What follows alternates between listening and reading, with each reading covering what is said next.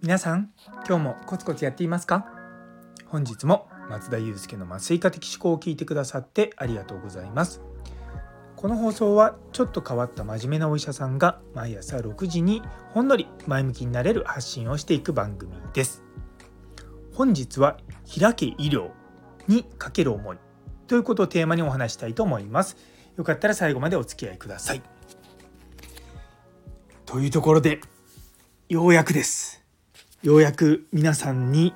お伝えすることができます。あの9月の頭ぐらいですかね。あの今度発表ありますよって話をしてたんですけどもあのジョリーグッドさんっていう会社が、えー、やるキャンペーン「ひらけ、医療」っていうのに実はあの今回モデルとしてですね参加させていただきました。でそもそもの、まあ、事の発端はですねあの5月にあったそのジョリー・グッドの JG グルーブっていうあの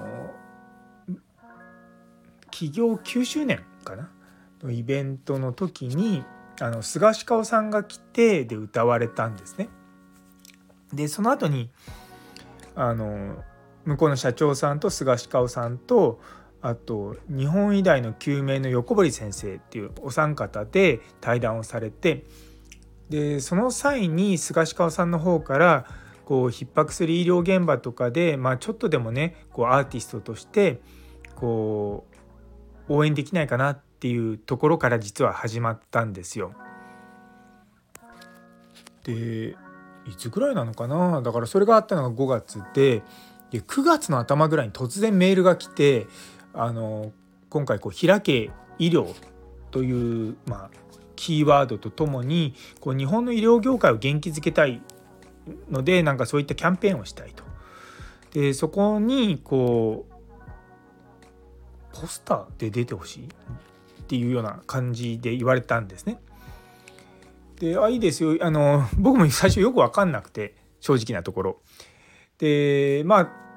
基本変わったことはすぐに首を縦に振るたちなのであいいですよと思ってやったらですねその頼まれた1週間後かなんかにあの写真を撮るのでどこどこまで来てくださいって言われて、まあ、いきなり平日の昼間に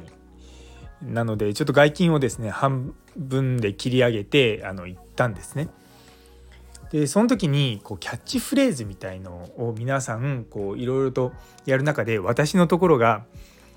昔のやり方に誇りを持っている。そんな世代に働き方改革を任せるなって。めちゃめちゃ尖ったメッセージで。いやこれでいいのかとかちょっと自分の中で思ったんですけども実はですねこのフレーズを作ってくださったのがあの一流のコピーライターである岡金さんっていう方なんですね。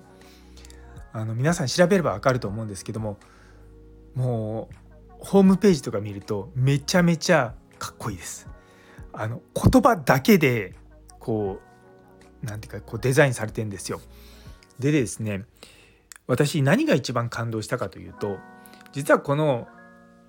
言葉っていうのは私が言った言葉じゃないんですね。ただしその元にあったのはあの私のスタンド FM の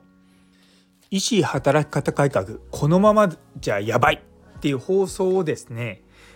岡金さんが聞いてくださってでそこから私が本当に心の奥底で伝えたいことをですね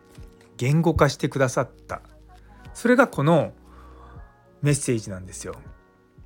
いやめちゃめちゃですね私自身感動したのと、まあ嬉しかったですよね。こう自分の、まあ、気持ちというか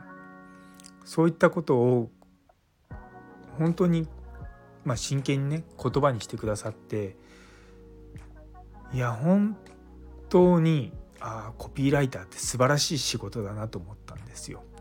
もうそこからですねあの別に直接お会いしたわけじゃないんですけれどもあのアートディレクターあごめんなさいディレクターじゃクリエイティブディレクターかの方とかあと写真とか撮る時のデザイナーさんとかまあ、いろんな方の協力を得てですねこのキャンペーンの写真を撮らす撮っていただいたんですね。でそもそもじゃあなんでこういったことをこのジョリーグッドっていういわゆる医療の VR バーチャルリアリティで教育をするっていうこの会社がやるのかっていうのであのやっぱりこう会社としてはその医療者を支えるような事業なんですよね。でもこうやっぱコロナとかになってその医療者がすごくまあ、まあ、医療業界も逼迫していったし、まあ、もちろん日本の経済もそうなんですけどもかなりこう大変な立場にあったりとかしていると。でさらにこれからあのどんどんどんどん高齢化社会が今よりもさらに進んでいくと病院の病床数が足りなくなってくるかつその働き手いわゆる生産年齢人口も少なくなってくるでそうなってくると今まで病院に入院してた医療っていうものが、まあ、病院に入院できなくなるっていうのはもう予測されてるんですよ。で今ももちろん在宅医療っていうものをやってますけれどもなんとなくなニュアンスとしてはなんか状態が悪くなったら入院しましょうってなるじゃないですか。でその入院もある程度まで自宅で見なきゃいけなくなってくる。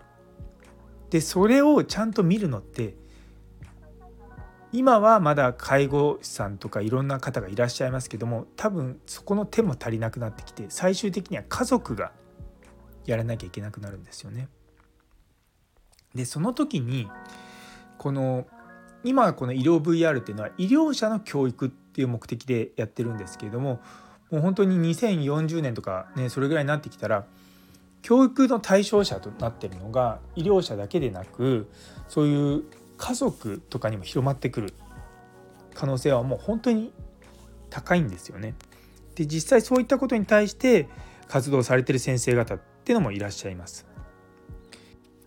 まあ、とはいえですね私のメインはまあ別にそういった在宅とかではないんですがっぱりこの医師働き方改革っていうのをこれから真剣にやっぱ取り組んでいかなきゃいけないと思うんですよね。でこれって本当に改革っていう言葉がある通りもう考え方そのものをアップグレードしていかなきゃいけないんですね。で私はよくまあこの医師働き方改革は医師という OS のアップデートっていう表現をするんですけれどもまさにそれなんですよ。で私自身はやはりそのカナダで3年半働いていていやなんでこんなに日本と働き方が違うのかって思ったんですね。でもちろんそれはその文化的なものもあるんですけれどもやはりその仕事というものとやっぱプライベートというものを両方ある程度切り離すべきところは切り離さなきゃいけない。ね。まああので人に任せることを任せる。やっぱそういうふうにやっていかないとこれまでの医療者は大丈夫だったけどこれから先の次の世代の医療者はもう耐えられなくなってくる可能性がもうめちゃめちゃ高いんですね。なのでいや僕本気でやっぱりこの医師働き方改革取り組んでいるんですよ。もちろんいきなりね明日からじゃあもうめちゃめちゃうちは働き方良くなりますなんてできないですよ。いやでもちゃんとゴールを医局のメンバーとあの共有してでそのゴールに向かって一つ一つやっぱ進んでいかなきゃいけない。マンパワーが増えればこれをやりましょうってことは決まってます。でもマンパワーっていうのはやっぱりそんな急に増えたりしないんですよ。でそれまでの間は今の状態でしのぐっていうような形でとりあえず今の状態から広がることを防ぐっていう風にしてもうなんとかこうまず働き方を改善していっていい体制にしてでその段階でそれに引き寄せられるように来てうちをの職場とか、まあ、埼玉の医療とかを盛り上げてくれる仲間を見つけてさらにその段階で次に進んでいくっていうふうに考えてるんですね。なんでこういったものにやっぱ共感してやはり一緒にやってくれるそのメンバーっていうものを今集めてます。あのあまりこのことをですねツツイッターとか SNS とかそういうところで言うと「なんだよお前のところまだやってねえじゃねえかよ」っていう人が出てくるんですよ。文句言うの簡単なんですけどもそれちゃんとやるのめちゃめちゃ難しいんですよね。まあ、僕からすると文句言うんだったらだったらうちに来て一緒に働こうよって思うんですがまあ大体でもそういうのに文句を言う人はあんまりこう文化的にこう文化圏が違ったりとかするので別にあの来なくてもいいやとか思って 思ったりすることもあるんですがいや本当に時間かかるんですよ。なんで僕ちゃんと時間かけてやってるんですあのこの前の放送もそうなんですけどもあの2020年の8月からやっているのでもうかれこれ3年ぐらいですよ。で3年の間に起こった変化っていうのはすごく微々たるものですけれどもでも確実に前に進んでるんですね。で今のこのうちの若い局員の先生たちはその前を知らなかったりとかもう今の僕らですら覚えていないってことはあるんですがやっぱりちゃんと一つ一つ進めてやっていくっていうことが大事だなって思ってやってます。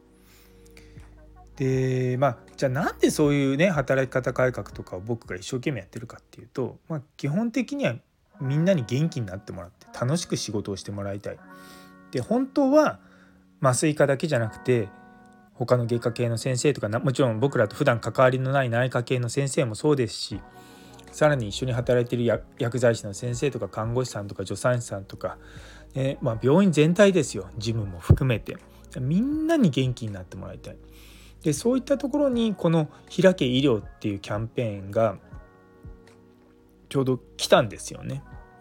で私にとってはすごい追い風なんですよ。なのでまあ自分のやりたいことをあの、まあ、うまく活用させてもらう。ねまあ、向こうも多分僕のことをうまく使うっていう言い方変ですけどもまあそれはお互いウィンウィンになるように協力しながらやっていきたいなとは思ってます。で一応ですね念のため言っておくといわゆる利益相反とか、まあ、そういったものには引っかからないあの基準基準って言い方変ですけどもの関係ではあります。なのでまあねその辺りはちゃんと開示してやっているつもりではありますがあのぜひぜひあのこの放送にですね概要とかあとプロジェクトページとか菅氏香さんの YouTube とかあのついてますのでご覧になっていただければと思います。というところで、え最後まで聞いてくださってありがとうございます。昨日のプレゼンで大切なのは強調という放送にいいねをくださった岸原先生、ゆいつむさん、佐藤先生、姉ソニ先生、さやもさん、岡プラスさん、みちさん、マータンさん、フラット先生、滝地さん、ノエルさん、さらにコメントくださった中村先生、どうもありがとうございます。いつもいつも励みになっております。私は皆様からですね、本当にエネルギーをいただいて、毎日毎日このスタンド FM を更新してまいります。それでは、今日という一日が皆様にとって素敵な一日になりますように。それではまた明日。